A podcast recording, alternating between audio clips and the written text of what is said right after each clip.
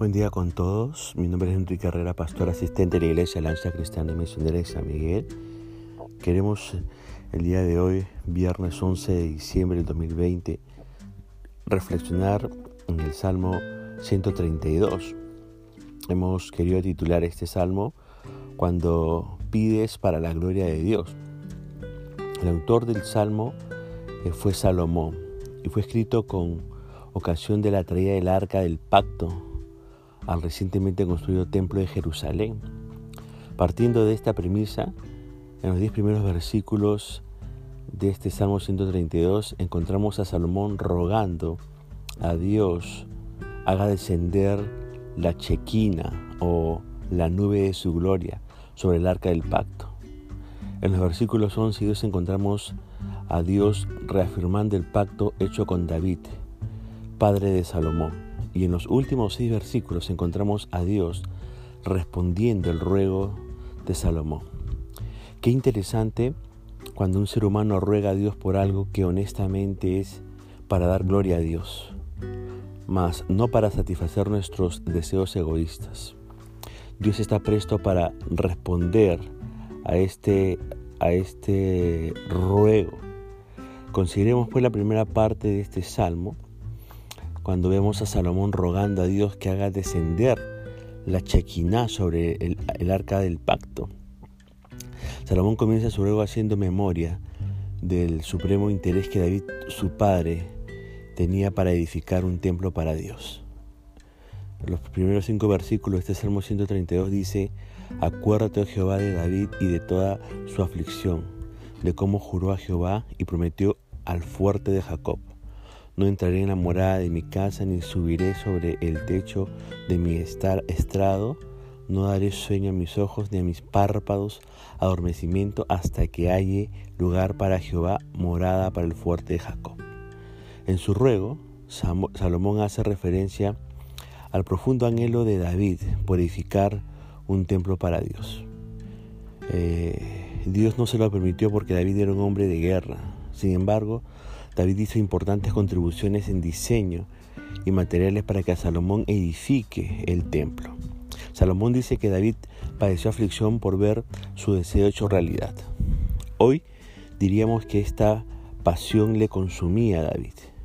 Yo le pregunto, ¿tiene usted una pasión que consume hasta causar aflicción por hacer algo para la gloria de Dios? Fue así como hizo un voto al fuerte de Jacob. Hermoso el nombre que David utilizó para referirse a Dios, el fuerte de Jacob o el fuerte de Israel. David prometió que pondría la satisfacción de sus legítimas necesidades en un plano secundario con relación a la imperiosa necesidad de hallar un lugar donde more el fuerte de Jacob. Qué grandioso ejemplo de entrega cuán contrario a lo que nosotros normalmente hacemos. Cuando primeramente nos ocupamos de satisfacer nuestras propias necesidades y después, si nos sobra tiempo, atendemos las necesidades de Dios o de su obra. Con razón que Dios no nos bendice tanto como bendijo a David. Luego de hacer memoria del deseo de David, Salomón prosigue relatando su propio anhelo de ver el arca del pacto en un lugar fijo. Leemos en los versículos 6 y 7, ese Salmo 132, lo siguiente. He aquí en Efrata lo oímos, lo hallamos en los campos del bosque, entraremos en su tabernáculo, nos postraremos ante el estrado de sus pies. Efrata parece ser una referencia a Efraín, porque fue en esa región donde estuvo alguna vez el arca del pacto en Silo. Pero lo que más deseaba Salomón era ver el arca en Jerusalén. En las alas de su imaginación se veía entrando al tabernáculo y postrándose ante el estrado de los pies de Dios. El arca en sí mismo era considerada por Salomón como el estrado de los pies de Dios porque era allí donde se manifestaba la chequiná o la nube brillante de la gloria de Dios. Inmediatamente después, David ruega a Dios que se manifieste con la gloria de su presencia en el lugar donde había sido colocada el arca del pacto, en el lugar santísimo del templo. Salmo 132, verso 8 al 10 dice, levántate, oh Jehová, al lugar de tu reposo, tú y el, arca de tu poder, tus sacerdotes se vistan de justicia y se regocijen tus santos, por amor de David tu siervo no vuelvas de tu ungido al rostro. Aquí tenemos a Salomón rogando a Dios que venga a morar en el lugar santísimo del templo de Jerusalén, de modo que se haga real aquello que simbolizaba el arca del pacto. También está pidiendo por un linaje santo de sacerdotes, por un pueblo que rebose de gozo y por el continuo favor hacia el rey. La frase que dice ahí tu ungido puede entenderse en el sentido de que se refiere al mismo Salomón, pero sin descuidar que en último término se refiere a Cristo, el Mesías de Israel. Esto es lo que Salomón ruega a Dios. En respuesta a esta oración, Dios reconfirma el pacto que había hecho con David. Esto es lo que tenemos en el Salmo 132, versos 11 y 12, donde dice, en verdad juró Jehová a David y no se retractará de ello. De tu descendencia pondré sobre tu rostro. Si tus hijos guardaren mi pacto y mi testimonio que yo les enseñare, eh, sus hijos también se sentarán sobre tu trono para siempre. Aquí tenemos a Dios reconfirmando el pacto hecho con David. El pacto era incondicional en el sentido que un descendiente de David se sentará en el trono de Israel para siempre. Pero era condicional, condicionado a la obediencia, en el sentido que sea un descendiente de Salomón quien se siente en el trono de Israel para siempre. Por esto Jesús, el eterno Rey de Israel, es descendiente de David en cumplimiento de la parte incondicional del pacto. Pero no es descendiente por la línea de Salomón, porque Salomón y sus descendientes desobedecieron en alguna medida los mandatos de Dios. Jesús es descendiente de David a través de otro de sus hijos llamado Natán. Hablando de la genealogía de Jesús, Lucas 3:31 dice, hijo de Melea, hijo de Mainán, hijo de Matata, hijo dice de Natán. Qué bueno es pensar que un Dios fiel y cumplidor de su promesa es el mismo Dios quien nos ha prometido estar un día junto a Él en el cielo. Es una promesa fiel que se cumplirá totalmente.